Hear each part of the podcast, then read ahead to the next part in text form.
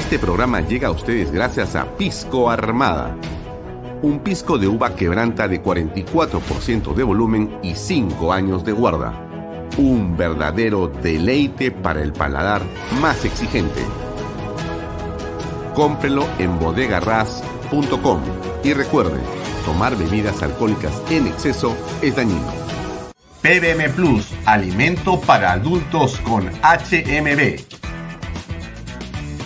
Proteínas, vitaminas y minerales con HMB. Vainilla y chocolate, que ayuda a mantener la fuerza de los músculos. Visita pbmplus.pe y síguenos en Facebook como PBM Plus y en Instagram como arroba pbmplus.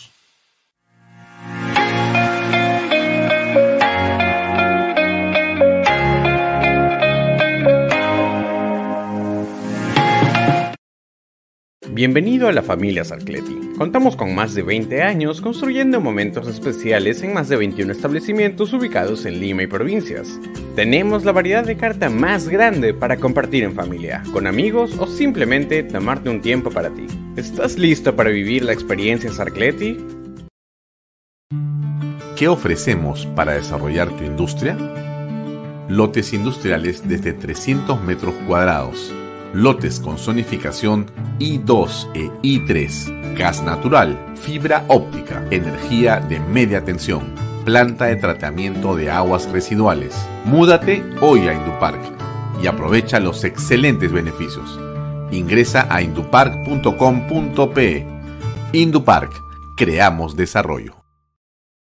Bien, ¿cómo están amigos? Muy buenas tardes, son las seis y media en punto. Y aquí estamos, como siempre, en Bahía Top Sport, Canal B, el canal del Bicentenario. Hoy ya tenemos eh, dos conversaciones interesantes. Una con Alessandra Kraus, que es una joven política que viene trabajando en eh, propuestas de esa índole y que ahora postula al municipio de Miraflores por Avanza País.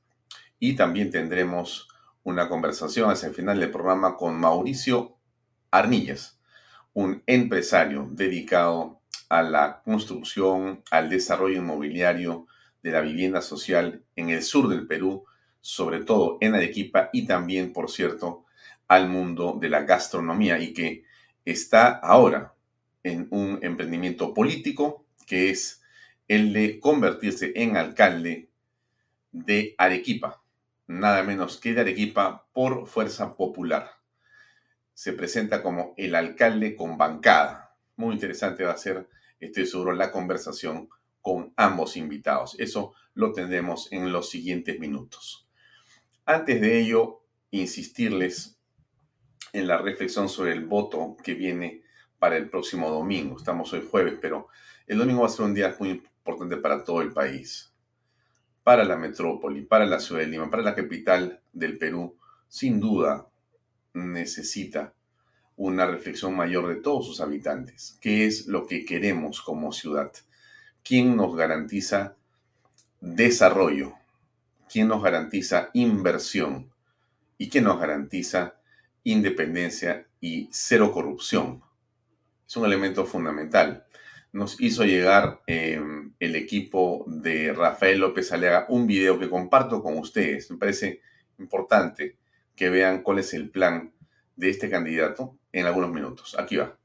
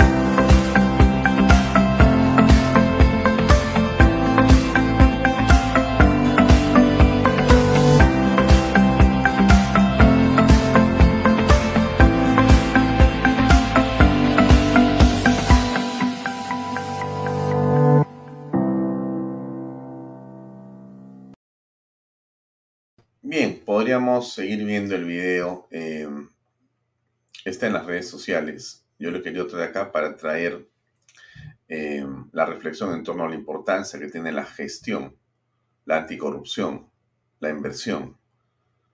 Y entonces usted seguramente va a elegir el día domingo con mucha reflexión sobre qué es lo mejor. Hay un comentario de Hernán Benítez Condeso, las elecciones del domingo tienen carácter plebiscitario, hay que votar en contra del gobierno comunista de Castillo. En buena cuenta, eh, esto es exactamente lo que muchos pensamos. Coincido con Hernán Benítez Condeso en torno a este comentario que pone en su Facebook. Sí, esto es. La pregunta que vale la pena que nos hagamos es si somos conscientes de que la eh, posición de cada candidato muestra un perfil político. Si usted no se ha dado cuenta quién es la oposición y quién es el oficialismo en las candidaturas, le rogaría que lo reflexione claramente. Porque seguramente la publicidad lo ha confundido o lo puede estar confundiendo.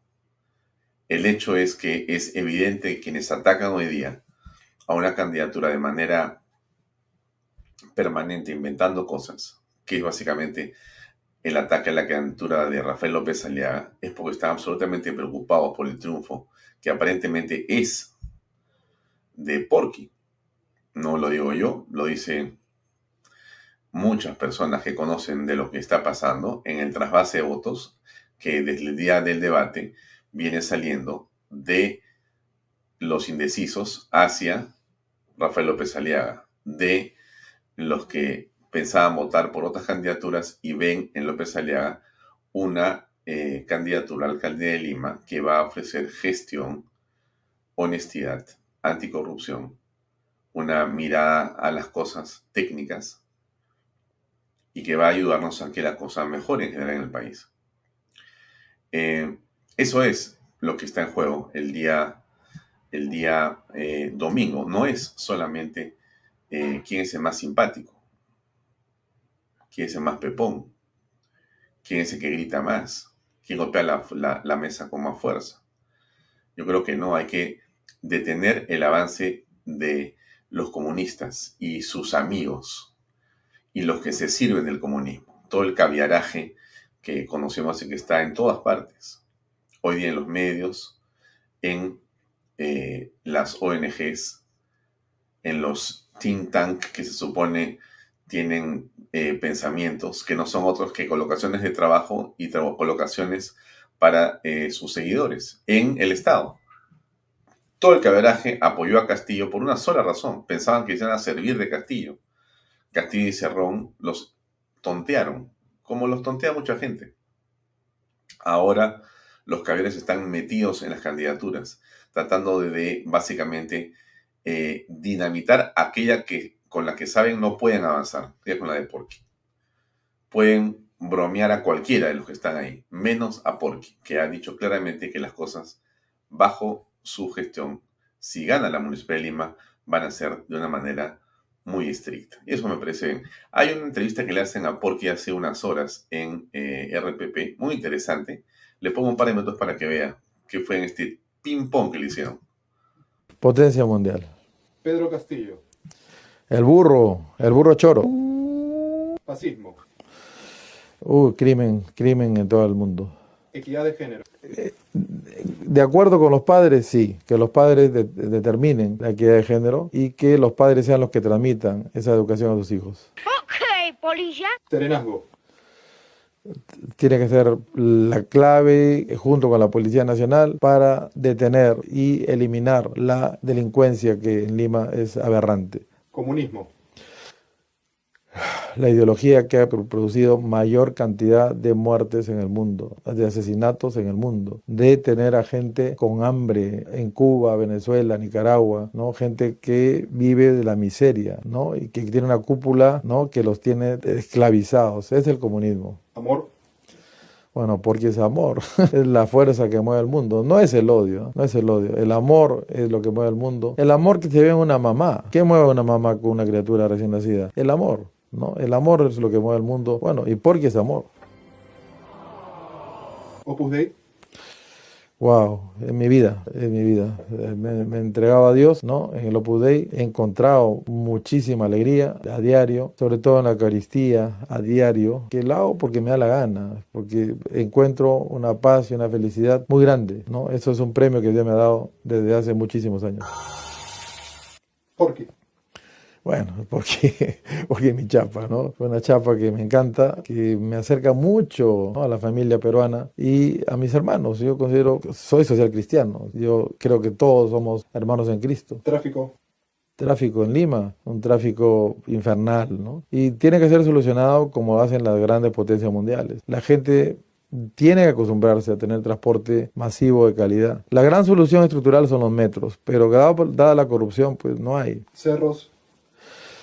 Cerros es justamente lo que voy a dedicarme, ¿no? Dedicarme cuatro años de mi vida, ¿no? Por amor justamente a mis hermanos olvidados en, los cerros de Lima, ¿no? A la gente que vive más vulnerable, sin esperanza y, digamos, hay que dedicarle mucho amor, mucha... Bueno, habla mucho más, está en RPP, lo pueden ver ahí. Eh, este es una versión de Porky que creo que si logra el objetivo, es la que todos queremos ver durante cuatro años en el municipio de Lima. Un hombre simple, sencillo, claro en sus ideas, eh, enérgico como tiene que serlo, pero afable, simple. Y creo que eso es lo que estamos buscando en una autoridad municipal. No un polizonte, no, sinceramente, eh, un figuretti.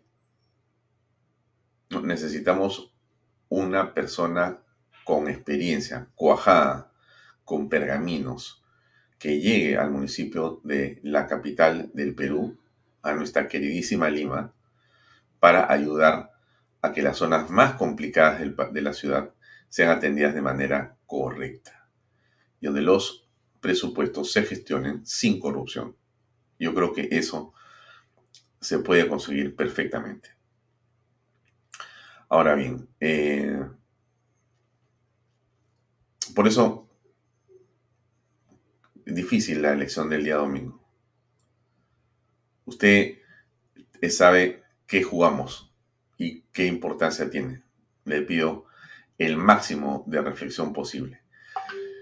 Regresamos otra vez a nuestro pequeño spot de Indupark. Indupark es un espacio fantástico, eh, muy cerca de el centro de Lima, que está a algunos kilómetros eh, en el sur, y es un parque industrial de primer nivel, de primer nivel. Si usted está buscando desarrollar una industria y necesita un local y quiere y necesita invertir y no sabe dónde hacerlo, pues Indupark es algo que se ha puesto de moda por sus estupendas ventajas. Es auspiciador de Canal B pero no quiero dejar de compartir con ustedes este material de ellos mismos, que es, creo yo, una estupenda este, apuesta por la inversión y estoy seguro que si usted está interesado en algo parecido a una propiedad, un terreno industrial, este puede ser una opción de primera. Aquí va. Somos Indupark. Llevamos más de 30 años promoviendo el desarrollo en el sector inmobiliario e industrial logrando una sólida comunidad de negocios dentro de un ambiente seguro, moderno y responsable.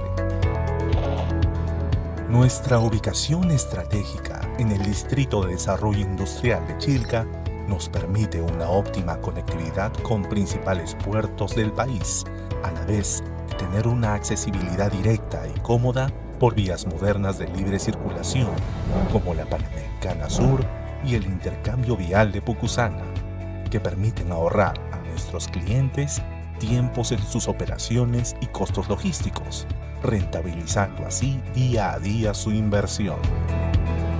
Contamos con lotes desde 300 metros cuadrados con zonificación I2 e I3, con entrega inmediata, crédito directo, planes de financiamiento personalizados, facilidades de pago sin intereses y asesoría postventa.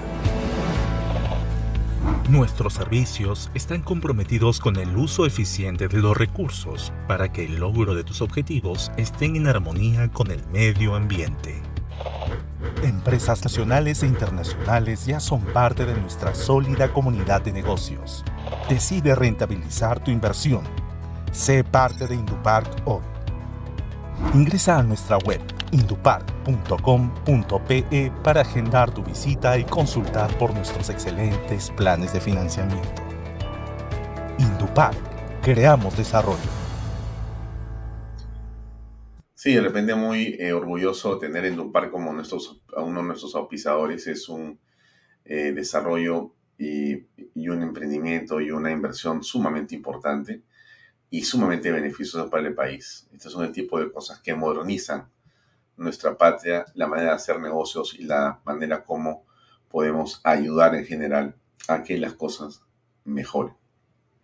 Bien, eso es Indupark. Eh, algo más, tenemos un evento eh, durante la próxima semana. Quisiera que nos puedan poner la información del evento. Hay un evento que nosotros estamos patrocinando también, que es este, que se llama el Foro de APD, Adelantando el Futuro. Expositores nacionales e internacionales, 4 y 5 de octubre. Yo les recomiendo ir, ahí estaremos sin duda nosotros. El futuro tiene muchos nombres. Para los débiles es lo inalcanzable, para los temerosos lo desconocido, para los valientes es la oportunidad. Eso decía Víctor Hugo. Es un foro, es muy interesante, empresas expositoras van a hablar del el futuro del trabajo en la empresa, el futuro del mercado de consumo, el futuro de la comunicación de la empresa y la sociedad, la inteligencia artificial en la gestión de la empresa en el futuro, el futuro de la banca, sostenibilidad de la empresa para el futuro, la innovación tecnológica como llave del futuro y el futuro de la energía. Todo es con futuro. Yo le recomiendo ir a este foro, el foro. Eh, si usted entra a la página web de Canal B, canalb.pe, si usted la página arriba ve un banner, dele clic y entra y se inscribe. Estoy seguro que va a ser de una gran utilidad. Bien, fuera el tema este y seguimos con el programa. Eh, varias cosas. Una tiene que ver eh, con eh, algo que viene siendo un rumor insistente. Lo, decimos, lo dijimos ayer y lo vamos a seguir diciendo. Esto se cae de Maduro. Hay una acusación constitucional que está en ciernes por parte de la fiscal de la Nación.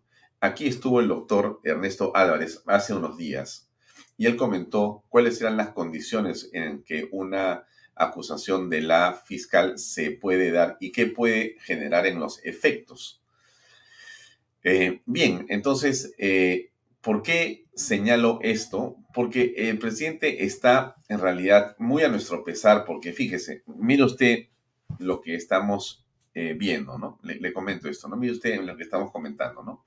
Hay una elección, esperamos que el día domingo Cualquiera sea el resultado, va a ser un resultado, esperamos, democrático, y entonces hay que avanzar con alegría porque la ciudad tendrá un nuevo alcalde. Bien. Tenemos inversiones que se están dando en el país a pesar de todos los problemas. Usted ve el caso de Indupar y hay muchas cosas en el terreno inmobiliario, en el terreno de las compañías de tecnología. Eh, hay mucha gente que está poniéndole realmente mucho ánimo al país a pesar de todo. Nosotros también en Canal B, qué duda, si yo le cuento los planes que tenemos como Canal B, ustedes van a decir, estás loco, Alfonso, estás pensando que estás en el momento de mayor crecimiento de nuestro país. Mire, yo creo que hay que tener, este, ¿cómo se dice esto? Determinación, ¿no es cierto? Y hay que creer en las cosas que uno está planteando.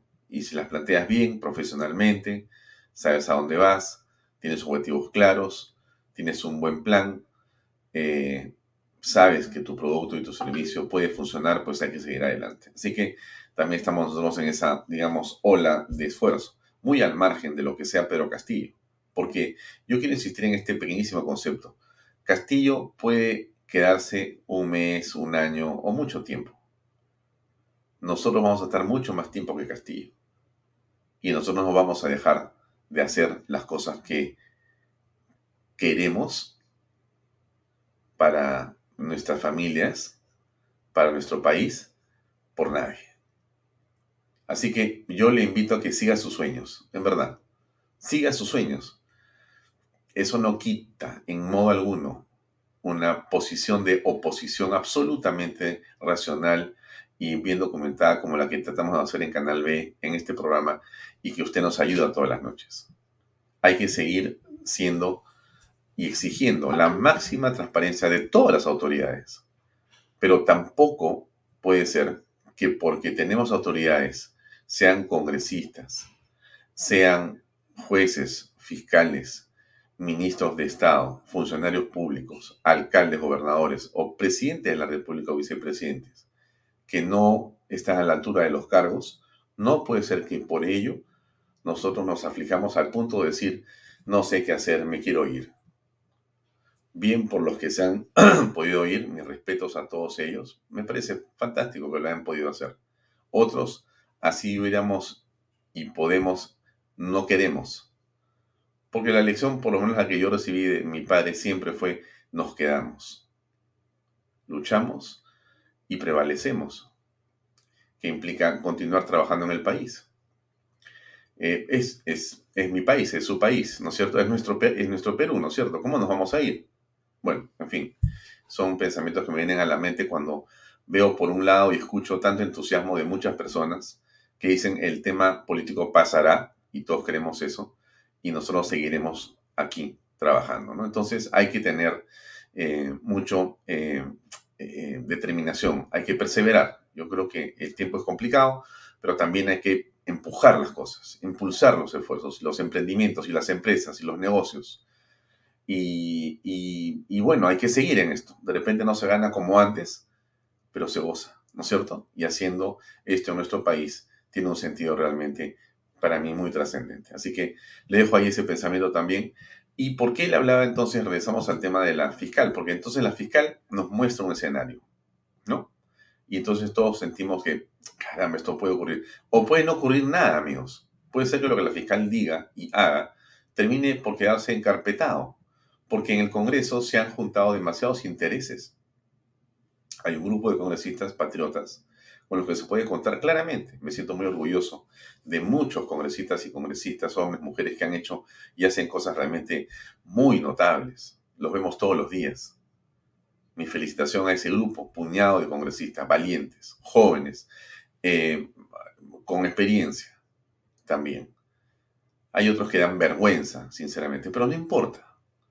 Pero más allá de eso, por, lo que pueda pasar en el Congreso, hay que continuar, ¿no? La vida no se detiene, no se detiene en la política. En todo caso, la política o la vida pasa por la política, si quieren ustedes, pero no se detiene. Entonces hay que seguir construyendo y armando cosas. Igualmente, la fiscal ha lanzado eh, un video donde dice que va a poner gente el día domingo, porque lo que menos queremos es que vaya a haber ninguna sospecha de que hay algo eh, que no está claro el día domingo con respecto al escrutinio de los votos y demás, ¿no? A ver, escuchemos un par de minutos a la fiscal, por favor.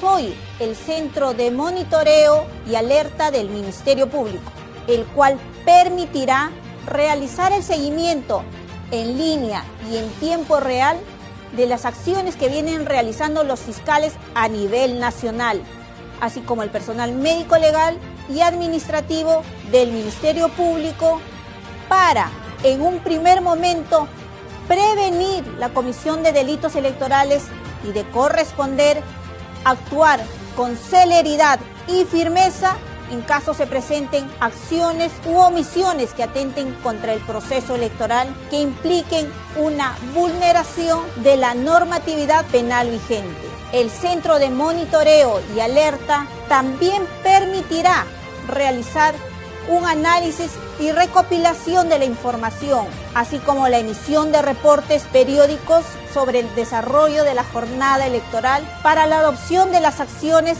que correspondan y brindar comunicación adecuada a la ciudadanía, evitando la difusión de noticias que al alejarse de la realidad puedan generar zozobra. Adicionalmente, se están desarrollando coordinaciones a nivel nacional con la Policía Nacional del Perú, las Fuerzas Armadas, organismos electorales y otras entidades involucradas correspondientes a la verificación del cumplimiento de sus atribuciones legales y competencias. Estas acciones que implican el despliegue de más de 5.000 fiscales a nivel nacional se enmarcan dentro de los lineamientos generales para la actuación funcional del Ministerio Público en las elecciones regionales y municipales 2022. Asimismo, hemos iniciado la campaña No cometas delitos electorales, a través del cual buscamos advertir y sensibilizar a la ciudadanía sobre cuáles son las conductas que constituyen delitos electorales y que incluso son sancionados con pena privativa de la libertad.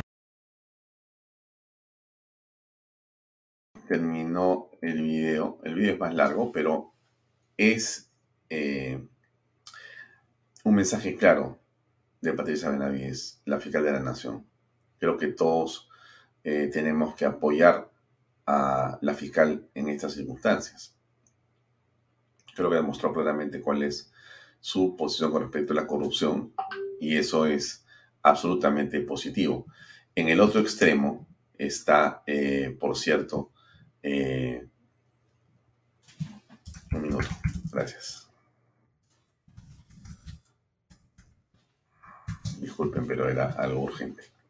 Eh, en el otro extremo está, bueno, por ejemplo, el primer ministro, ¿no? A ver, escuchemos un segundo. Ahora se dice que el presidente o en el avión que viajaba el presidente de Lima a Chiclayo, si no me equivoco, habría estado el sobrino del presidente.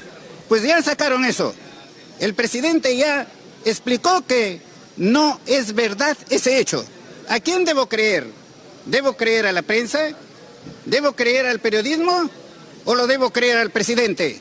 Yo lo creo al presidente y exijo que las autoridades investiguen ese hecho rápidamente para que determinen si es verdadero o es falso. Por supuesto que es falso. Bueno, ok, eso es lo que dice el señor este, Aníbal Torres. En realidad, sí creo que es como una anécdota, ¿no? De, de la política. Seguramente algún día, como ha pasado en otros casos, algún día nos acordaremos de Aníbal Torres y nos reiremos de él, ¿no? Diremos, ¿te acuerdas de Aníbal Torres? Em, como tantos políticos que podemos hoy eh, recordar y que han hecho en realidad un paso vergonzoso por la esfera pública, mientras que otros han prevalecido justamente por su calidad, por su honorabilidad y eh, por su sencillez, ¿no? Para poder hacer las cosas y su no deseo de enfrentamiento eh, permanente, como es el caso de este caballero.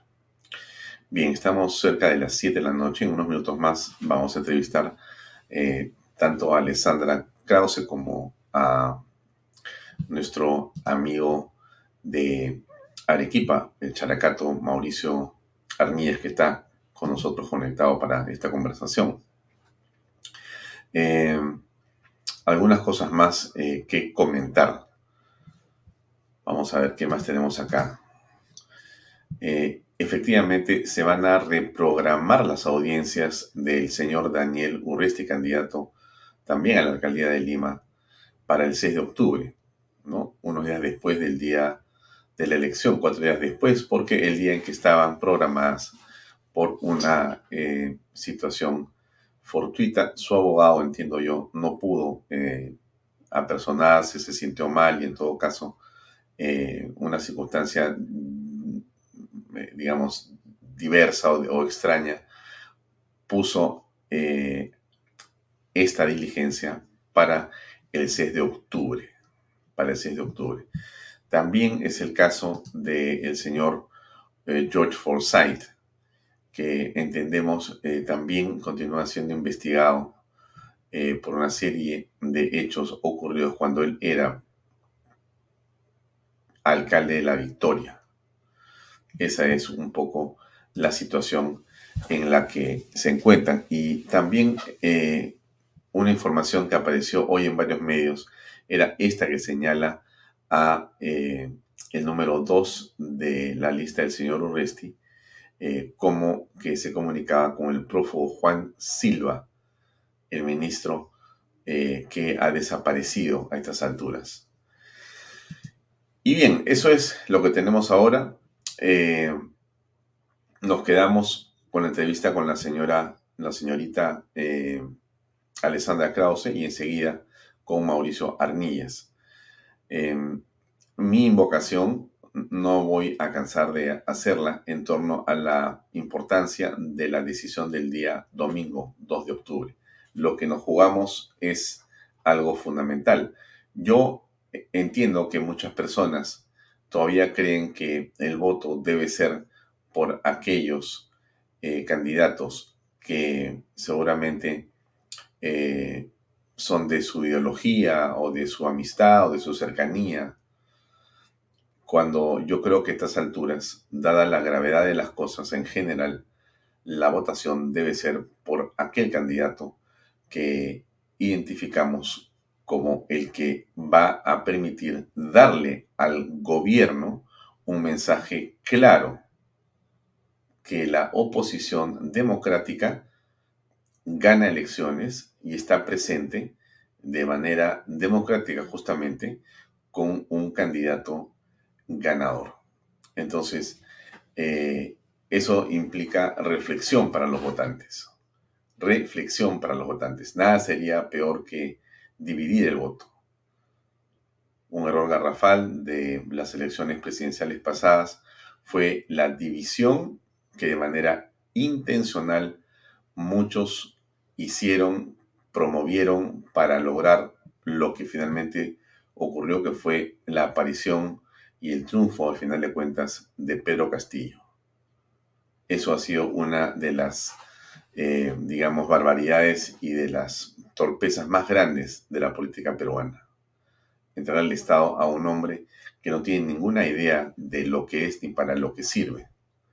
Y más bien, lo único que ha logrado hacer hasta esta hora es tener por lo menos seis acusaciones fiscales, si no siete, pero además infestar el Estado de sus partidarios con el único fin de beneficiarse, no para servir, sino para servirse, en todo el orden de cosas, porque si algo hace Pedro Castillo es estar ahí no para hacer por los más pobres, sino para que él y sus amigos salgan de pobres sirviéndose del Estado.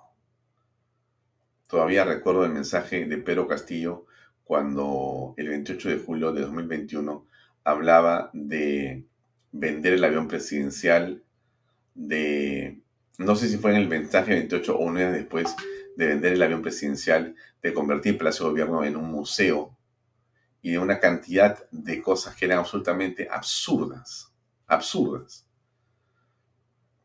Hoy día el hombre pues tiene avión, helicópteros, tiene este, helipuertos en su, en su barrio y hace un despliegue y un derroche realmente impresionante. Ese es eh, Pedro Castillo, el hombre que entró diciendo que trabajaba o eh, impulsaba este esfuerzo por los pobres y que vemos hoy día en realidad de una manera muy distinta, muy, pero muy distinta. Pero en fin, eso es justamente lo que tenemos que reflexionar. A mí me llama la atención, por eso le pido a usted que reflexione bien lo que va a ser el domingo, que cuando tú preguntas en Lima por Pedro Castillo, mira, la encuesta dice que el 90% está en desacuerdo con Pedro Castillo.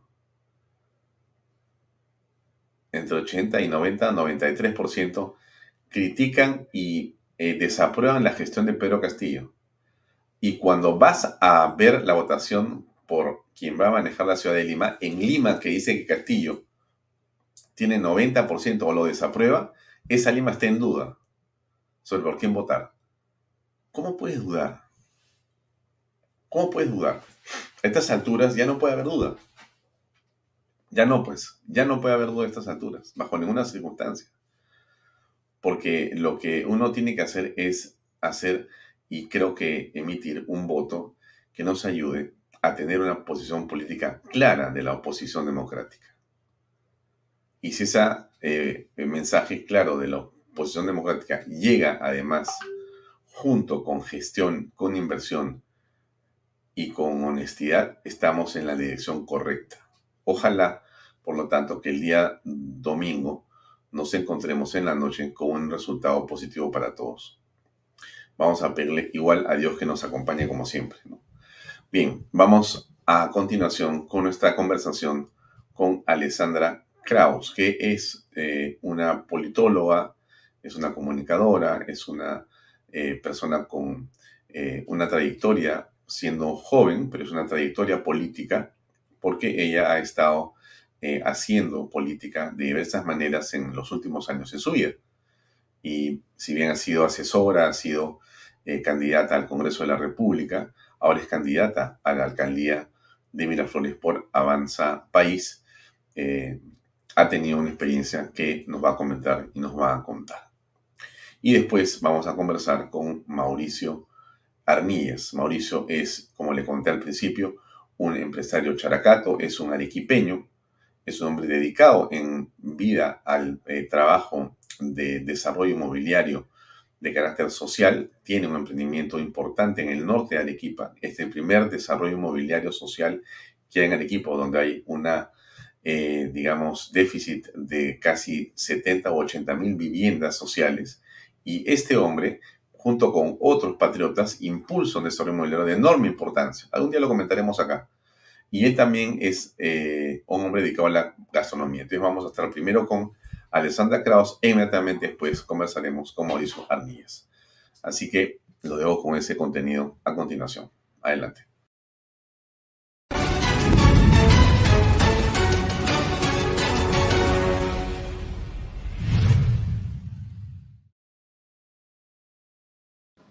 ¿Qué tal, Alessandra? ¿Cómo estás? Gracias por acompañarnos. Alfonso, gracias por la invitación y gracias al programa Bahía Talks por la invitación esta tarde. Gracias. Sí, bueno, a ver, varios temas que conversar. Estás ahora como candidata al municipio de Miraflores y eh, antes que tu em, experiencia política está, leía en tu página web, en tu LinkedIn, eh, originaria en haber colaborado en una parte con eh, Pedro Pablo Kuczynski en el partido Contigo Perú. ¿Es posible que sea así? El partido Contigo, sí, es el nombre que se le dio a Peronos por el Cambio, ¿no? Hubo un cambio de nombre el último año, me parece, que estuvo inscrito el partido. Sí Y sí, efectivamente, yo me preparé en Ciencias Políticas en Buenos Aires, Argentina, y a mi regreso, mi padrino, quien fuera de hecho regidor del municipio de Miraflores. Me invitó a sumarme a Peronos por el Cambio. ¿Quién es tu padrino? Alfredo Sousa. Él fue un gran regidor en Miraflores y muy, querido por los vecinos. Y, bueno, me invitó a sumarme a Peronos por el Cambio y fue mi primera experiencia partidaria en el Perú. Yo ya venía a hacer política partidaria en Buenos Aires, Argentina. Respaldé la candidatura de Mauricio Macri a través de la militancia y participación activa en las actividades proselitistas de Propuesta Republicana, que es el partido que él presidía en ese entonces y con el que de hecho ganó las elecciones en el 2015. Y hoy me... Sí. ¿Ha sido candidata al Congreso también? Sí, el año pasado participé con el número 9 por el mismo partido, Avanza País. Hernando de Soto me convocó a formar parte de su lista por Lima Metropolitana y estuve acompañando a varios de los que hoy son congresistas electos y que están ejerciendo ¿no? en el legislativo con bastante mm, rigurosidad eh, regulatoria y muy orgullosa de, participar nuevamente con Avanza País para contribuir a la transformación de la clase política desde mi comunidad. Qué interesante, porque lo que aprecio en ti, Alessandra, y que me parece que es una virtud, es eh, una consecuencia y una línea política que eh, me parece que continúa, ¿no? Porque si has estado en, Argentina con Macri, has estado acá con eh, Pedro Pablo Kuczynski, has estado eh, con Hernando de Soto, dentro de todo ello aprecio una continuidad, digamos, ideológica o de principios. Ideológica y de principios económicos, de acuerdo. Así es. En mi caso, yo tengo bien claro que esto de pasarte de un partido a otro por una cuestión de conveniencia electoral en función del posicionamiento de una marca, al menos no es mi, mi línea de acción. Siempre he tratado de ser, y trato de ser consecuente con los principios en los que creo. Eh, y como bien ha señalado, entre esos tres partidos, Propuesta Republicana, Peronos por el Cambio y ahora Avanza País, hay una misma, una clara eh, eh, línea compartida de valores y principios económicos compartidos, que son los valores de la libertad, ¿no? La competencia, ahora, la economía mercado, claro, la eh, y, y, si yo te preguntara ahora, porque entre, digamos, el grupo que está interesado en la política de jóvenes, quieren encontrar una definición con respecto de ciertos, eh, digamos, tradicionales posiciones políticas, ¿no? Tú estarías eh, en el liberalismo, en el progresismo, en el conservadurismo, ninguna de las anteriores. ¿Por dónde estás tú más ubicada? Yo soy en la línea de los que queremos generar capital y atraer inversión privada. Porque finalmente los que entendemos de estos principios sabemos que atrayendo capital para un país, para una comunidad, generamos trabajo. Y al generar trabajo, generar riqueza, también generamos ingresos para los bolsillos de la gente, para los bolsillos de los vecinos, y a su vez ellos pueden consumir todos los productos que eh, se producen acá en el país y es toda una cadena, es una red económica colaborativa, ¿no? Entonces, nosotros desde Avanza País somos pro emprendimiento, apoyamos la empresa privada, y definitivamente eh, eso es lo que saca económicamente adelante a las naciones. Justamente ayer estuve con Hernando de Soto grabando un lindo video juntos, yo cuento con su respaldo. Él es un gran especialista en generación de capital, en atracción de inversión privada, que va a ser importante para nuestro querido distrito de Miraflores, ya que la economía familiar es el segundo problema que más afecta a los vecinos de Miraflores después de la inseguridad ciudadana. Además, ha mencionado a, Hernando, a quien eh, todos los peruanos creo que respetamos y, también algunos queremos. Em, pero Hernando tiene una posición un poco sinuosa, ¿no? Porque eh, con respecto de Avanza País, él lanzó su propio movimiento, Avanza Perú, eh, de Avanza País y en las últimas horas ha tenido, eh, digamos, eh, la decisión de eh, apoyar en La Molina no al candidato de Avanza País, sino al candidato de Renovación Popular. ¿Cómo aprecias esto? Sí, mira, Hernando jamás va a negar amistades, ¿no? Él es amigo de Diego Uceda, entiendo, el candidato de, del partido que ha señalado. Este, y eso, bueno, la amistad está por encima incluso de la política, creería yo, ¿no? No tiene nada de malo poder respaldar a un amigo, por más que vaya por otro partido. Y Hernando reafirma la postura pro Avance País al respaldar mi candidatura, ha respaldado también así la de Carlos Bruce, la de Javier Cipriani, ellos van por Surco y San Isidro respectivamente. Y en realidad Avanza Perú, eh, Alfonso, y para todos los que nos escuchan, se trató de un think tank. El partido es Avanza País. Y ustedes lo saben porque además es el partido que tiene representación en el Congreso, ¿no? Mm, claro, él le llamó movimiento. Sí. No le llamó think tank, le llamó movimiento. Pero bueno, en fin, Fernando está bastante grandecito como para eh, discutir sus decisiones, que vaya Hernando y finalmente que qué bueno que respalde movimientos democráticos, ¿no? Porque lo peor sería que respalde un movimiento que no sea democrático porque como mismo dice, tiene amigos en todas partes, de repente eh, podría tener también el deseo de ayudar o manifestar su apoyo a algún otro movimiento. Qué bueno que esté cerca por lo menos de... Alfonso, el deseo de Hernando es unir al Perú. Y él lo dijo desde un principio en el programa Soluciones, en el que empezó a, a difundir su propuesta de país en el año 2020, ¿no? Cuando todos nos sumamos a Avanza País ha pedido y bajo su respaldo y su liderazgo. Y de hecho es algo que Hernando no viene haciendo desde ahora. Él ha sido líder del ILD, el Instituto para la Libertad y Democracia, que de hecho fue víctima de un atentado terrorista, ¿no? Y todos sabemos que Miraflores es una ciudad heroica, no solamente porque hemos luchado contra Chile, sino que ha sido un bastión de lucha contra el terrorismo, siendo Miraflores un distrito que une al Perú, porque todas las culturas confluyen en Miraflores. Es ¿Tú crees que esa, ese deseo de unidad de Hernando fue el que lo llevó a estar cerca de las propuestas de Pedro Castillo en su momento cuando trató de acercarse para, bueno, indicarle eh, o darle ideas o sugerirle posibles cambios. Inclusive estuvo en Palacio con el presidente Pedro Castillo y mostró después Hernando que tenía una carta en borrador que había sido supuestamente escrita con los asesores y con el consentimiento de Castillo, pero que después este no la firmó como había acordado con él. Así es, mira, Alfonso, es importante eh, cuidar mucho las, digamos, las palabras que uno usa, ¿no?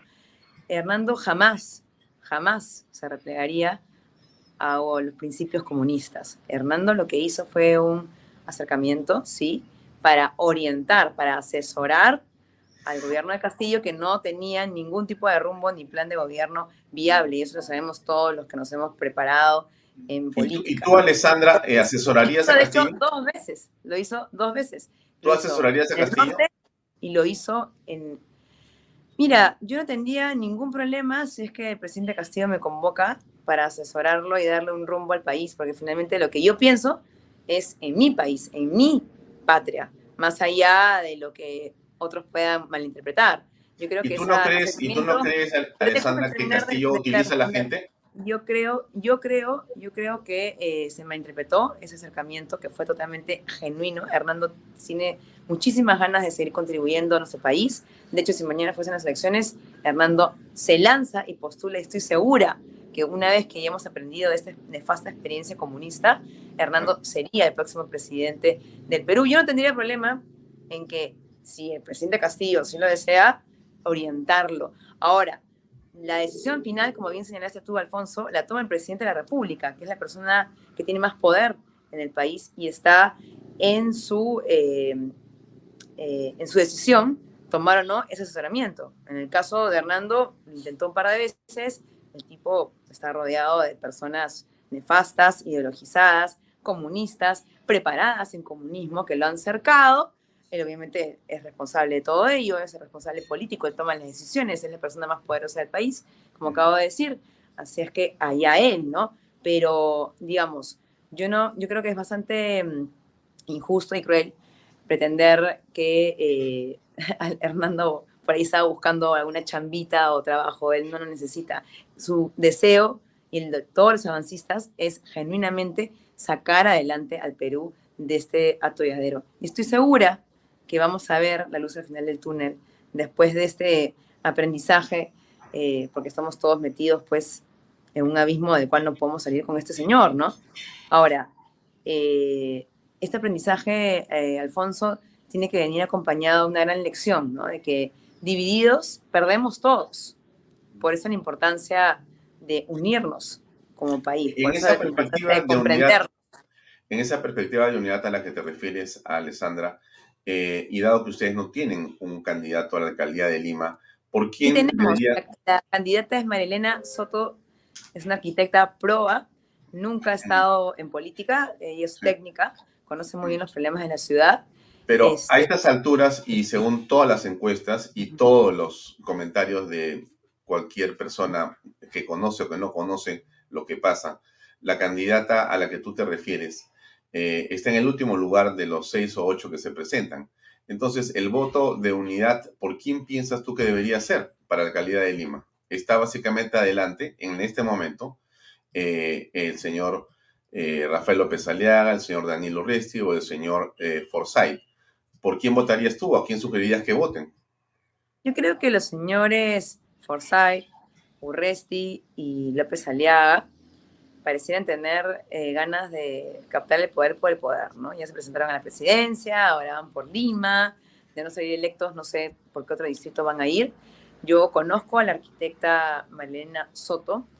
Como señalaste al inicio, Alfonso, yo creo en la institucionalidad de los partidos políticos. Eh, soy una firme creyente de que si un partido político se presenta con una propuesta, con un plan de acción, de gobierno, de gestión municipal, provincial, regional o a nivel nacional, hay que respetarla, hay que ser institucionales. Yo como avancista no puedo, no debería estar invitando al voto cruzado. Por más que mi candidata esté en los últimos lugares, porque se haya puesto las pilas tarde, porque los medios no le dieron, o ella no se puso las pilas, sino salió en los medios de comunicación. ¿no? eso deberías decirle a Hernando de Soto, ¿no? ¿Por qué? Porque está cruzando el voto, pues. En la Molina, Hernando dice, voten por la arquitecta que tú dices, pero en la Molina voten por el candidato de Renovación Popular. No, como te digo, es su amigo. Es su amigo, ¿no? Entonces la amistad es más importante que los principios y, la, y, la, y, la institucionalidad a que tú te refieres. Yo creo que la amistad, eh, Alfonso, trasciende la política, ¿no? O sea, eh, eso creo que al menos a mí no me cae amiga de la arquitecta? No somos amigas, la conozco personalmente. Nos hemos no eres reunido. amigo de Daniel Urresti, ni de López ni de, ni de Forsyth. La historia de, de, la arquitecta. El, el, actual alcalde Luis Molina de Miraflores iba a ser. Me lo comentó él mismo, acá en este programa. Sí, y su candidatura resultó ser improcedente y quedó como, como eh, candidata, que además era en la lista de Lucho Molina, es arquitecta, que es una persona proba, técnica, no se ha presentado antes en la política, es un personaje nuevo y corresponde respaldarla, bueno, sea amiga o no, corresponde respaldarla por un tema de que es de mi partido, o sea, yo como candidata y como militante de Avanza País, me corresponde respaldarla.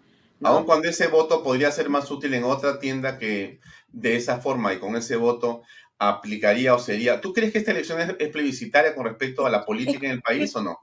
Bueno, es que ese es, el, tema, ¿no? Es una buena pregunta. El voto, eh, Alfonso, y todos los que nos escuchan, debe ser de conciencia. No debe ser un voto de... siempre. Eh, bueno, entonces, ¿por qué vamos a pensar en que sería útil o no útil? ¿no? El voto tiene que ser de conciencia. O sea, pero, conciencia por la utilidad me refiero, ¿no?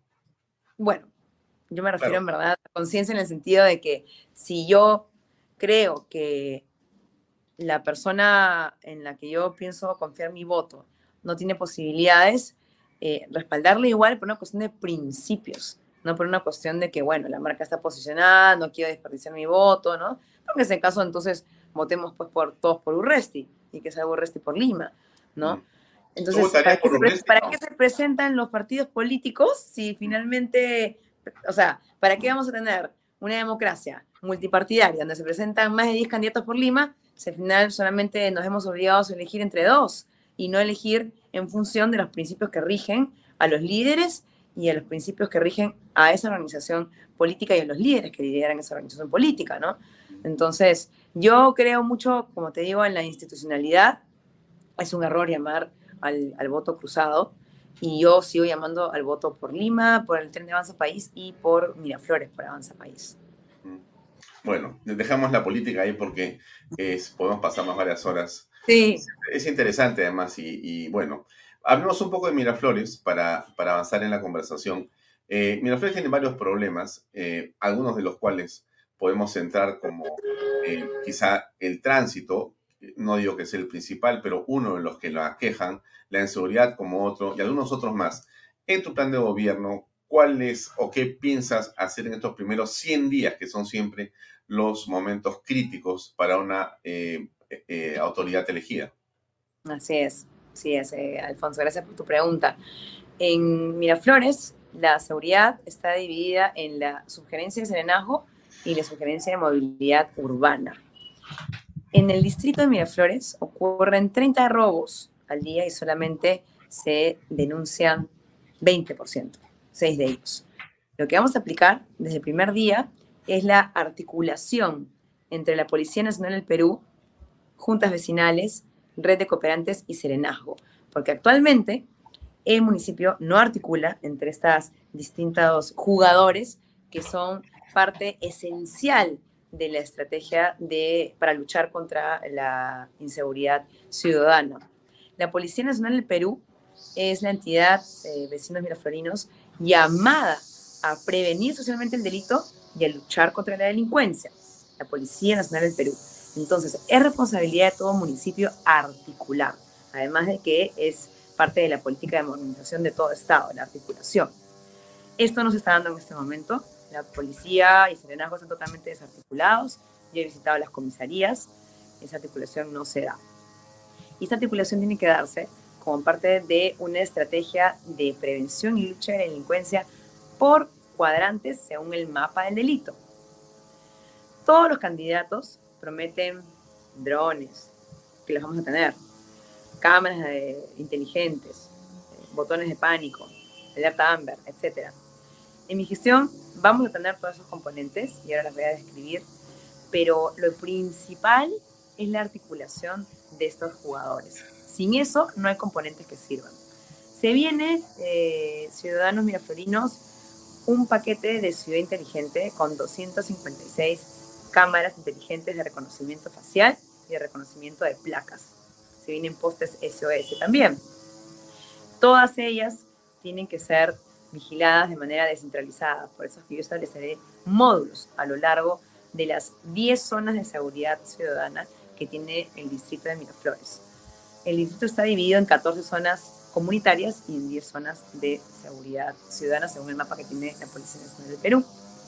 Estos módulos van a tener a su vez eh, unos eh, pistas de aterrizaje y despegue de drones. Yo utilizaré los drones como mecanismo de vigilancia del ingreso y salidas de los colegios de los niños.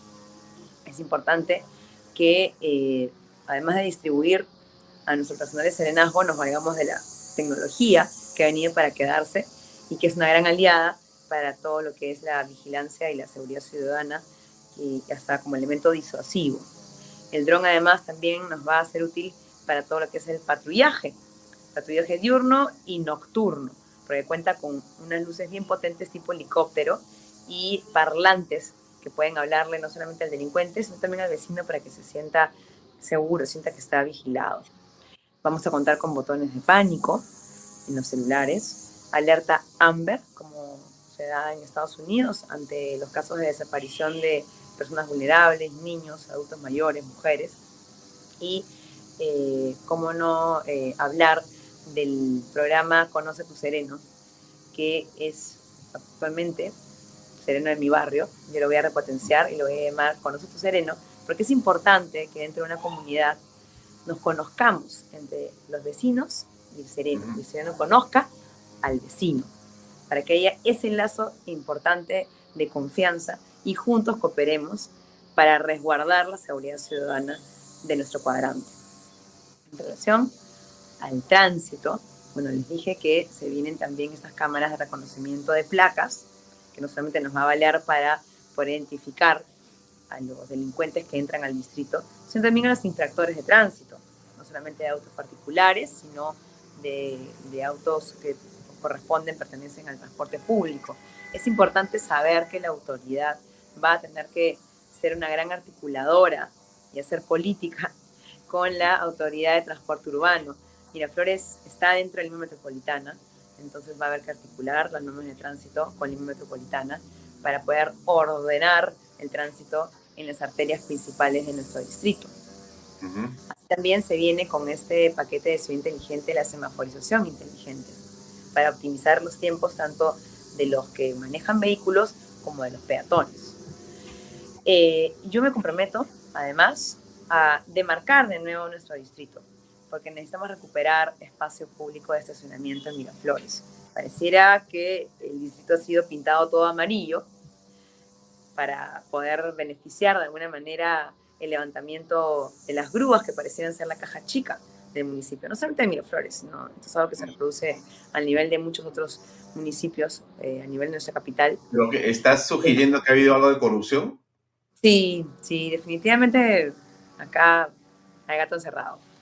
¿Y, tú crees que, ha estado metido el alcalde Molina ahí? Eso no lo puedo decir porque no lo puedo probar, pero pareciera ser que... Era el candidato al municipio de Lima de ustedes. Claro, era, era, era ¿no? Su lista ya resultó ser improcedente. Y yo creo que un sistema, un mecanismo de control del infractor, como es la grúa, no puede tener una meta mínima de recojo de autos al día. Eso, eso es ilegal, además de ser poco ético, ¿no?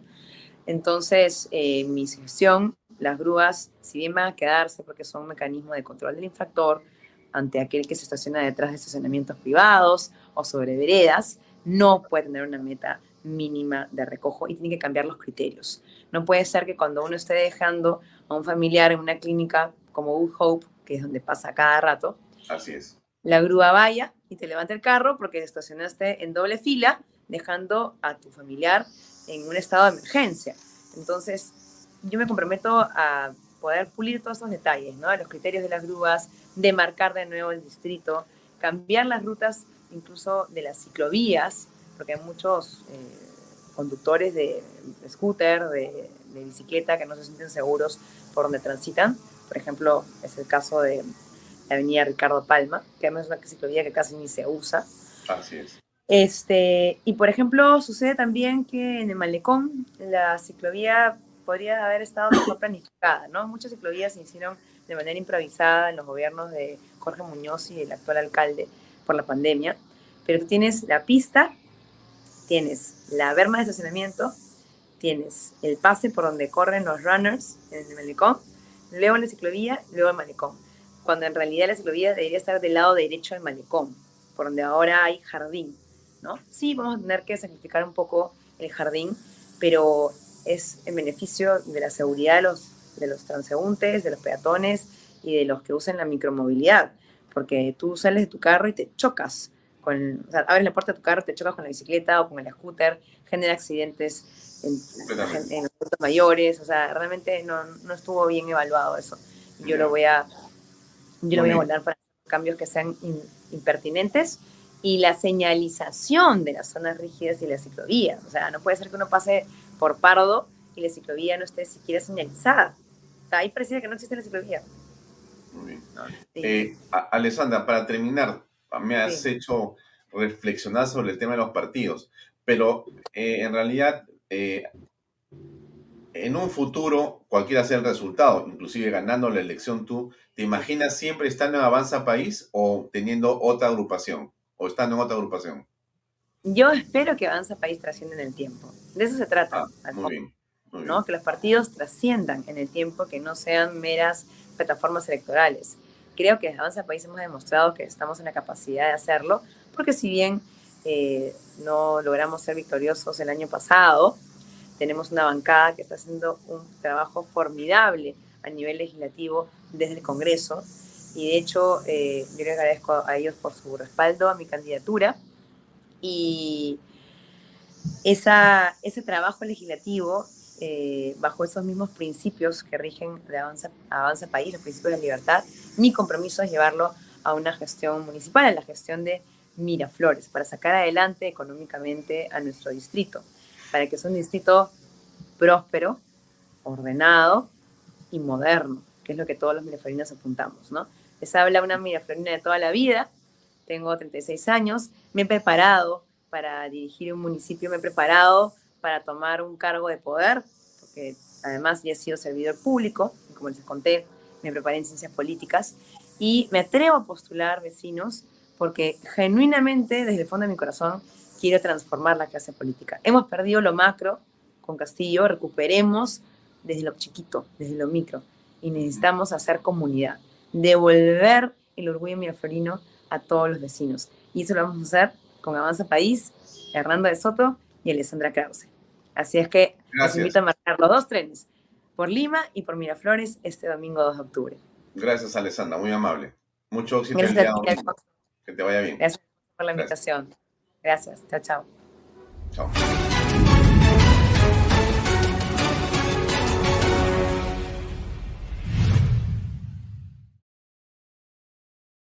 Este programa llega a ustedes gracias a Pisco Armada. Un pisco de uva quebranta de 44% de volumen y 5 años de guarda. Un verdadero deleite para el paladar más exigente. Cómprelo en bodegarras.com y recuerde, tomar bebidas alcohólicas en exceso es dañino. PBM Plus, alimento para adultos con HMB proteínas, vitaminas y minerales con HMB. Vainilla y chocolate, que ayuda a mantener la fuerza de los músculos. Visita pbmplus.pe y síguenos en Facebook como pbmplus y en Instagram como arroba pbmplus.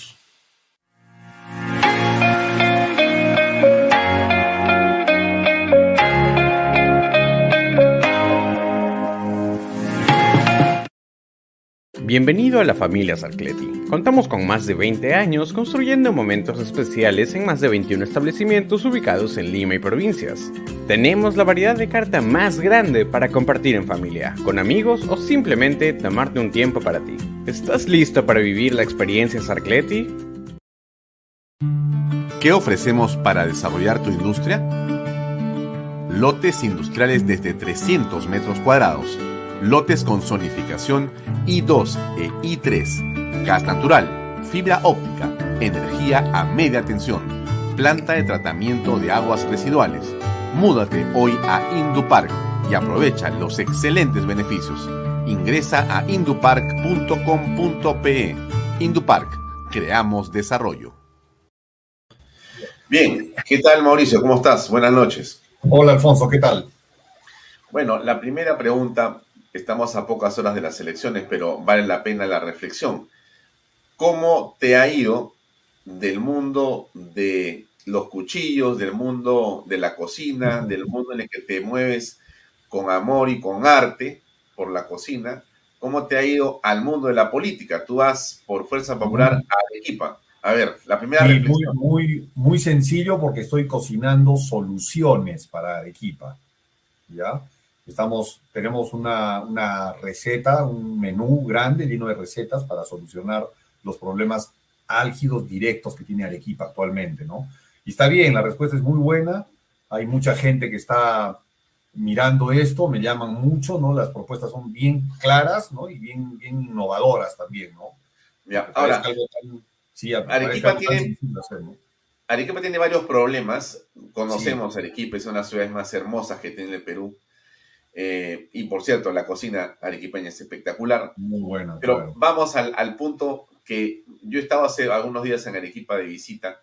Y claro, cuando uno se va alejando y va llegando en el avión, uno ve una enorme cantidad de eh, poblaciones que han ido desarrollando su hábitat alrededor del centro de la ciudad. Y uno de los problemas más álgidos que tiene Arequipa parece ser el agua potable. Entiendo yo que son más de 200.000 arequipeños o quizá 300.000 que no tienen agua potable. Es un problema enorme. Bueno, ¿cómo se puede resolver esto desde eh, la autoridad municipal? Mira, ese problema ya lo viene arrastrando Arequipa hace décadas. ¿ya? Yo creo que ese problema se ha, se ha mantenido en el tiempo porque a la autoridad que lamentablemente son gobiernos de izquierda hace décadas en el Perú, no quieren solucionar el problema, quieren agudizar el tema para luego sacar eh, crédito político de eso y decirles la constitución es la que tiene la culpa del agua, ¿no? Entonces, yo siempre dejo bien claro en las entrevistas de que la constitución cumple su rol, o sea, la constitución no nos ha fallado, ahí están los 80 mil millones de dólares que hay en reservas gracias a esa constitución. Lo que falta es que ese dinero llegue al pueblo. ¿No? Falta que estos ineptos que están en la autoridad permitan que eso llegue al pueblo y es bien sencillo de hacer. Mira, te voy a explicar en pocas palabras, ¿ya? Claro. Sedapar, que es la empresa que, brinda el servicio en Arequipa, depende de la municipalidad. El presidente del, el, presidente del directorio de Sedapar es el alcalde, ¿ya? Y los demás alcaldes son miembros del directorio, lo cual está mal porque son políticos, deberían de ser técnicos los que sean miembros del directorio para empezar, ¿no? Pero esta empresa tiene un límite imaginario, en Arequipa que dice, hasta acá es mi límite de factibilidad, por mis ineptitudes no puedo poner agua más allá, ¿no? Ellos inventan ese límite, ¿ya? Porque agua en Arequipa hay y de sobra. Lo que faltan son tubos para que llegue esa agua a la población. Entonces, ellos inventan ese límite y cuando la población esta va a pedirles la factibilidad de suministro, le dicen, no, no, hermanito, yo no te puedo dar límite de factibilidad de suministros en zonas donde no hay expansión urbana legal, ¿ya? Y la expansión urbana legal depende también del municipio, del Instituto Metropolitano de Planificación, que se llama IMPLA. Entonces esta gente va al IMPLA y le piden, señor, necesito expansión urbana legal para sacar mi agua. Y le dicen, no, hermanito, yo no te puedo dar expansión urbana legal donde no hay agua. ¿Ya? Y así lo siguen peloteando hace 30 años. Entonces, ¿qué es lo que yo estoy proponiendo hacer? Yo estoy proponiendo ir, ¿ya? Por eso me estoy presentando por este símbolo, ¿no? Por la K, porque tenemos un respaldo congresal. Entonces lo que yo quiero hacer es ir, traer a la Comisión de Fiscalización del Congreso, a la Contraloría, Fiscalía de Prevención del Delito, el alcalde y las asociaciones que no tienen agua, que son 118 en Arequipa, el 20% de la población, ¿ya?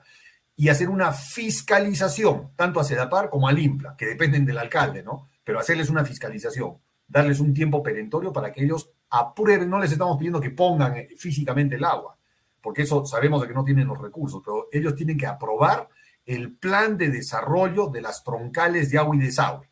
Tienen que estar aprobados, tanto por SEDAPAR como por el INCA, ¿no? que se dejen de tontear a la gente. Entonces, una vez aprobado eso, bajo, bajo presión de que si es que no lo hacen, los vamos a denunciar penalmente, porque ellos están quitándole un servicio vital a la población. ¿no? Una vez que tengamos eso, dinero hay, o sea, hay dinero, las municipalidades de Arequipa, aunque no lo creas, todas devuelven dinero al, Estado, todas. La que más gasto ha hecho, ha hecho el sesenta y tantos por ciento de gasto, lo cual es una barbaridad también. Entonces, habiendo estas necesidades... ¿Me dices que la que más ha hecho ha gastado solo el sesenta y tantos por ciento? Sí, solo el sesenta y tantos. tantos han sido devueltos. Sí, sí, es todas las municipalidades. Es un crimen. Es un crimen habiendo estas necesidades. Yo entiendo de que las municipalidades pequeñas, distritales, no pueden pelearse con Sedapar y con el IMPLA, ¿no? Pero el alcalde provincial sí puede hacerlo. Yo estoy planteando eso. Y es más, estoy diciendo que mientras Sedapar y el IMPLA solucionan el problema en el que, en el que han metido gente, nosotros vamos a dar agua gratuita de Sedapar, agua potable de Sedapar, en cisternas a toda la, población hasta que no tiene agua, hasta que Sedapar solucione el problema. ¿No? Que eso es lo justo. Claro, ese es uno de los principales problemas. Otro problema es la inseguridad que es de todo el país, de todas las ciudades importantes, y que creo que Arequipa no se salva bajo ninguna circunstancia. No, no, no se salva. Arequipa está creciendo una inseguridad enorme acá, ¿no? Entonces, para eso también tenemos otra receta bien sencilla, ¿no? En Arequipa tenemos 29 distritos, ¿ya? De los cuales los 29 quieren tener su sistema de seguridad ciudadana, cada uno a su manera, como sus expertos le explican, ¿no? Lo cual no funciona, o sea, es un pandemonio sistema es. Entonces, ¿qué estamos proponiendo nosotros? Crear una central C4, ya que es una supercomputadora, para que lo entienda la gente, en la cual todos podemos integrarnos en una sola central de seguridad ciudadana y hasta los vecinos pueden entrar por su celular y mirar qué está pasando, qué cámaras no funcionan, todo lo que esté pasando en, en seguridad ciudadana en toda, en toda la provincia, ¿no? Entonces, de esta manera, las municipalidades que tienen recursos, porque tenemos canon, tenemos recursos y encima devuelven, van a poder comprar las cámaras que hacen falta, porque hay unas cámaras modernas con panel solar, que Arequipa tenemos tanto sol, panel solar, eh, parlante y su botón de emergencia en el poste, ¿no? Eso es la, la que queremos poner, que todos pongan igual, un solo sistema, un solo color, una sola central, un solo número de emergencia. ¿No? Porque ahorita 29 números de emergencia tienes de diferentes distritos, lo cual es una, es, una locura, ¿no? Tiene que haber un número sencillo, 100, 104, 108, que sea un número sencillo que funcione para todos. De esta manera, cuando se cometa un crimen, toda la ciudadanía va a estar alerta porque puede entrar por su y ver qué está pasando con el ladrón, dónde está, dónde lo pueden pescar, ¿no?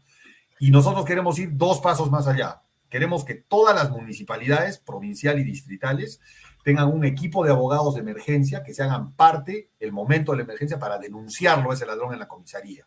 Porque lo que pasa es de que va la víctima y la víctima tiene que, encima tiene que ir a la comisaría y dar todos sus datos. Yo, fulano tal, vivo en tal sitio, mi, teléfono, tengo todos los datos se los da el ladrón, ¿no? Delante del ladrón, eso está mal. Entonces, tiene que haber, el sistema de seguridad ciudadana es el que tiene que denunciar al ladrón y la víctima protegerla como testigo, como, como parte del, proceso, pero como eh, resguardados sus datos, ¿no? Denunciarlo al ladrón, correr con los gastos de la denuncia para que no salga tan fácilmente el ladrón. Y adicionalmente queremos crear un registro virtual como el Infocorp para los que deben plata, pero eso es para los que roban, se va a llamar Infosúa. Súa viene de quechua, que es ladrón. Entonces, de esa manera, cualquier persona puede entrar y mirar qué ladrones operan en, su sitio para visibilizarlos, para que se vayan de Arequipa, ¿no? Un tercer tema tiene que ver eh, con el tránsito. Eh, por momentos, el centro de la ciudad eh, simplemente es imposible de visitar y te puedes pasar horas de horas de horas tratando de moverte por la cantidad de taxis y transporte. Y en fin, hay un pandemonio ahí. ¿Cómo se puede resolver esto?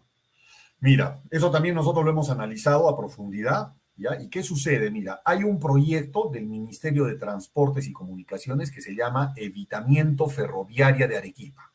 Ese proyecto está durmiendo en el MTC desde el año 2012 y tiene hasta su presupuesto de 90 millones de dólares para ejecutarlo.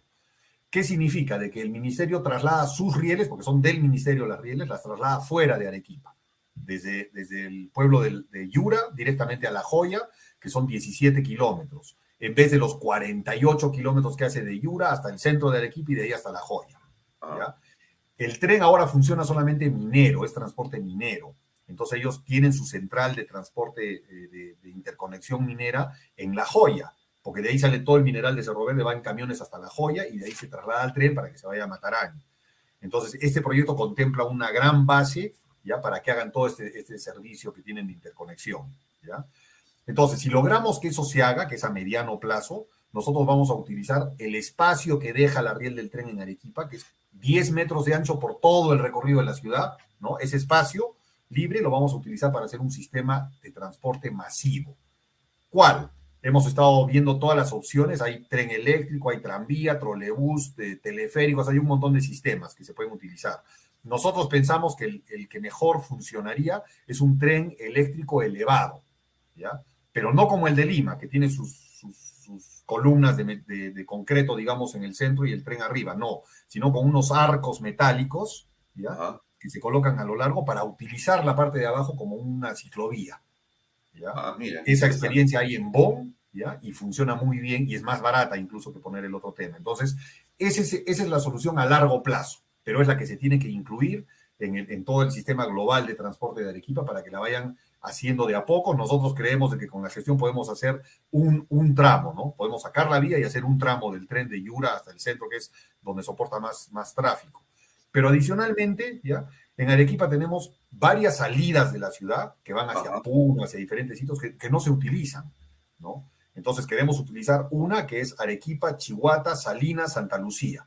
¿Para qué? Para que toda la carga que recibe actualmente la entrada por el cono norte, la avenida Aviación, la avenida Ejército, disminuya porque por ese otro lado vendría todo lo que es Puno. ¿ya? Y por el lado de arriba quedaría todo lo que es Cusco y Cailloma. Entonces con eso baja a la mitad el tráfico que hay por esa zona y además hacemos que crezca la ciudad hacia el, cono este, hacia el distrito de Paucarpata, y, y, como un tercer punto bueno, aprovechamos la parte de arriba de Arequipa en el lado de Salinas, que es turísticamente muy bonita, que no la estamos aprovechando ahora los arequipeños. Y adicionalmente a eso, ¿qué queremos hacer? Para el día de hoy, entramos al día siguiente, sacamos una ordenanza municipal para declarar en emergencia el transporte en Arequipa. Y con esa ordenanza podemos hacer un convenio con el ejército del Perú para prestarnos los puentes de emergencia que ellos tienen, que se llaman puentes Bailey, y colocarlos en las zonas más álgidas de Arequipa para solucionar el problema del tráfico, porque Arequipa tiene varias interconexiones viales que están truncas por falta de puentes en diferentes este, cauces que, que hay, ¿no? Entonces, hacer puentes definitivos tiene su tiempo, un año y pico de proyecto y ahí se ejecuta el puente, eso también se va a hacer pero mientras eso podemos poner estos puentes de emergencia, ¿no? Esa es nuestra propuesta en... Ahora, todo esto, Mauricio, se estrella contra la realidad de la corrupción. Y si la corrupción no tiene una, eh, digamos, acción decidida por parte de la autoridad, esto es imposible. Y lo hemos visto en Arequipa. Lo hemos visto lamentablemente en gobernadores, en alcaldes de diferentes circunscripciones, y es casi un cáncer que se extiende por todo el país y por todas las organizaciones públicas. Bueno, ¿cómo vas a hacer, Mauricio Arnillas, siendo alcalde de Arequipa, para evitar que esta cangrena llegue a ti? Mira, nosotros vamos a poner un ingrediente acá, que es bien sencillo, que es revolucionario, porque ningún alcalde lo hace, y no lo hacen porque no les permite seguir robando, ¿no? Y lo digo abiertamente porque es la realidad, ¿no? Entonces, ¿cómo vamos a hacer nosotros? Todas las obras que ejecute la Municipalidad Provincial de Arequipa van a ser hechas a través de fideicomiso bancario. ¿Para qué? Para que el banco y su equipo técnico de ingenieros, abogados y de todo se encarguen no solamente de gestionar la obra, sino de dar incluso hasta el presupuesto, en preparar las, las bases para la licitación y todo, ¿no? De esa manera, el banco cobra un porcentaje por hacer este servicio, que es más o menos del 4, 4.5%, pero es mucho más barato que el 50% que se roban actualmente todas las autoridades en, las obras. Correcto. Entonces, de manera, el alcalde se suelta las manos para poder hacer más gestión, para conseguir más cosas para Arequipa, y lo único que tiene que hacer es tomar el fideicomiso, hacer el mandato y pedirle al Ministerio de Economía y Finanzas que la plata que recibe Arequipa entre a una cuenta recaudadora y se distribuya en los fideicomisos de todas las obras. De esa manera en el municipio no van a verla la plata, ni el alcalde, ni los regidores, ni los gerentes, ni el barredor, ni nadie. De esa manera cortamos de raíz el tema de, corrupción, hacemos de que la empresa privada, la empresa que, que gane las licitaciones, también le conviene, porque va a tener su plata en el banco. Entonces ellos hacen la obra y cobran inmediatamente, ¿no? No es como ahora que hacen la obra y ahí le están rogando al alcalde un año para que les pague, ¿no? De esta manera se agilizan los, los proyectos y el alcalde, como te digo, tiene manos sueltas para seguir haciendo gestión, ¿no? No estar pensando en estas cosas.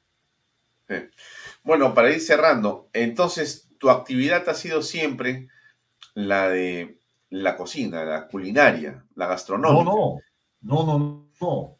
Mira, yo soy, yo soy bioconstructor, ¿ya? yo hago casas ecológicas con sistema de reciclado de aguas, captación de energías, huerto orgánico, todo eso. Yo tengo mi escuela de eso acá en Arequipa, en el Valle de Chilina, me dedico a eso. Y además soy un empresario de vivienda social, ¿ya? Estamos construyendo un proyecto enorme en el cono norte de Arequipa, por eso conozco a profundidad el tema del agua y el desagüe y de la titulación y los problemas que hay ahí, porque estoy ahí hace ocho años peleando con todas estas instituciones y hemos logrado ya en el proyecto que es de 2.000 unidades de vivienda, poner ya agua, desagüe, luz, pistas, veredas, todo, ¿no? Entonces, hablo con conocimiento de causa, sé lo que hay que hacer ahí para solucionar esos problemas. La vivienda social, en el caso de Arequipa, es muy importante porque el déficit, si no me equivoco, está por el orden de entre los 50 y 70 mil unidades de vivienda. o sea que hay y, no hay proyectos. En realidad es muy poco lo que existe y no se han dado las condiciones. ¿Y sabes por qué? Porque ese es otro problema que hay que solucionar inmediatamente, ¿ya? El PDM, el Plan de Desarrollo Metropolitano, está judicializado con medidas cautelares hace años, Y eso no permite de que la empresa formal entre a hacer proyectos porque no tiene, no tiene, cómo, no tiene cómo hacer los trámites, está paralizado todo el PDM, ¿no? Y hay 3 mil millones de dólares de inversión privada para vivienda social e infraestructura que no se pueden ejecutar. Entonces lo que vamos a hacer es aprobar, aprobar el PDM inmediatamente de la siguiente manera, ¿ya? Y eso, eso lo voy a decir para que lo entienda la población de Arequipa, ¿ya? Nosotros vamos a presentar una medida cautelar, ¿ya? Igual como han hecho para truncar el PDM, vamos a poner una medida cautelar para liberar el PDM, encapsulando los juicios que tiene, que son 14, 15 juicios que tiene, hay que encapsularlos, que siga su proceso, que metan a la cárcel a quien tengan que meter, pero no por esos 15 juicios se va a paralizar el desarrollo de toda la ciudad, de toda la provincia, ¿no? Por eso vamos a poner una medida cautelar para soltar el PDM, inmediatamente ejecutar eso, y lo primero que se tiene que hacer es sacar una ordenanza municipal de expansión urbana, sin ningún temor. El alcalde tiene que firmar la ordenanza y sacar la expansión urbana hasta los límites de 20 años a futuro de, todo, de toda la, periferia de Arequipa. De esa manera, es el primer paso para la titulación de toda esa gente, de 220 mil personas que no tienen título, no tienen agua, no tienen nada. Cualquier otro candidato que les diga, yo los voy a titular, les voy a dar, les miente. Lo primero que hay que hacer es esto que te estoy diciendo, es el primer requisito. Si no, no pueden titular. Bueno, o sea que Mauricio Arnillas llega, es un alcalde con bancada congresal. Sí, claro. Yo llego con bancada, tengo el apoyo. O sea, ¿qué pasa? Si va otro alcalde, mientras consigue los contactos para poder hacer esto, el otro, se le pasó el periodo, ¿no? Nosotros no, nosotros tenemos cuatro congresistas que están listos para apoyar a la gestión, están deseosos de apoyar a la gestión para sacar a Arequipa de estos problemas y de este letargo que tiene, ¿no? De esta ineptitud de décadas que tenemos en Arequipa. Y es hora de que nos pongamos los pantalones y hagamos rápido y bien, ¿no? Para solucionar todos estos problemas. Bien, Mauricio, te deseo mucho éxito para este domingo. Que te vaya muy bien en este resultado electoral. Muchas gracias, Alfonso, y a través tuyo un saludo enorme a toda tu audiencia. Muchas gracias. Gracias, Buenas noches. Buenas noches. Seguimos con el programa. Este programa llega a ustedes gracias a Pisco Armada. Un pisco de uva quebranta de 44% de volumen y 5 años de guarda.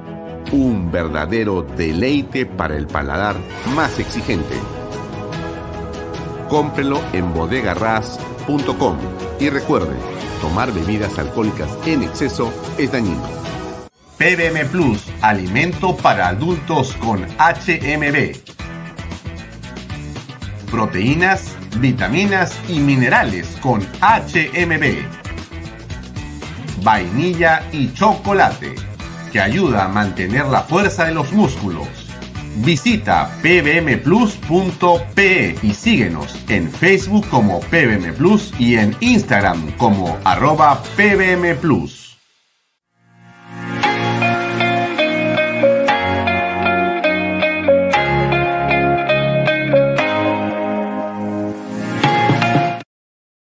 Bienvenido a la familia Sarcleti. Contamos con más de 20 años construyendo momentos especiales en más de 21 establecimientos ubicados en Lima y provincias. Tenemos la variedad de carta más grande para compartir en familia, con amigos o simplemente tomarte un tiempo para ti. ¿Estás listo para vivir la experiencia Sarcleti? ¿Qué ofrecemos para desarrollar tu industria?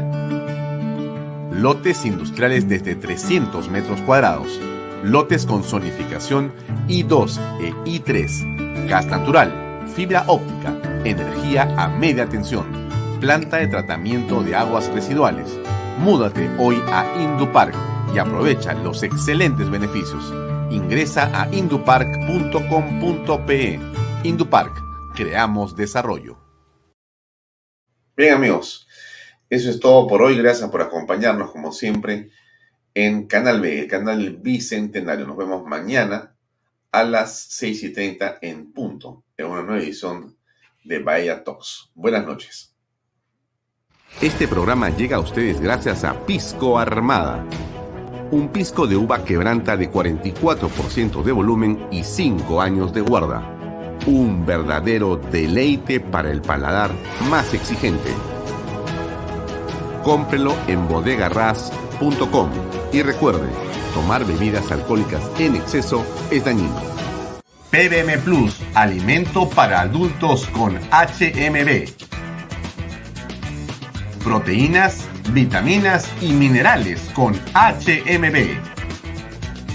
Vainilla y chocolate, que ayuda a mantener la fuerza de los músculos Visita pbmplus.pe y síguenos en Facebook como PBM Plus y en Instagram como arroba PBM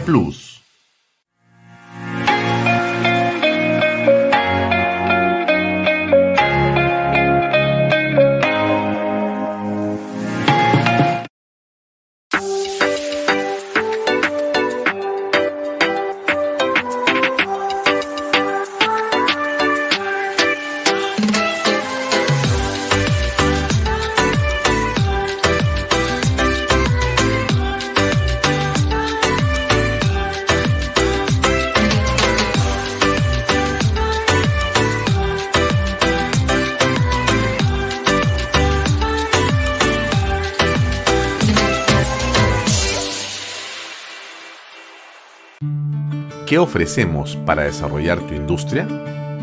Lotes industriales desde 300 metros cuadrados. Lotes con zonificación I2 e I3. Gas natural, fibra óptica, energía de media tensión, planta de tratamiento de aguas residuales. Múdate hoy a Indupark y aprovecha los excelentes beneficios. Ingresa a indupark.com.pe. Indupark, creamos desarrollo.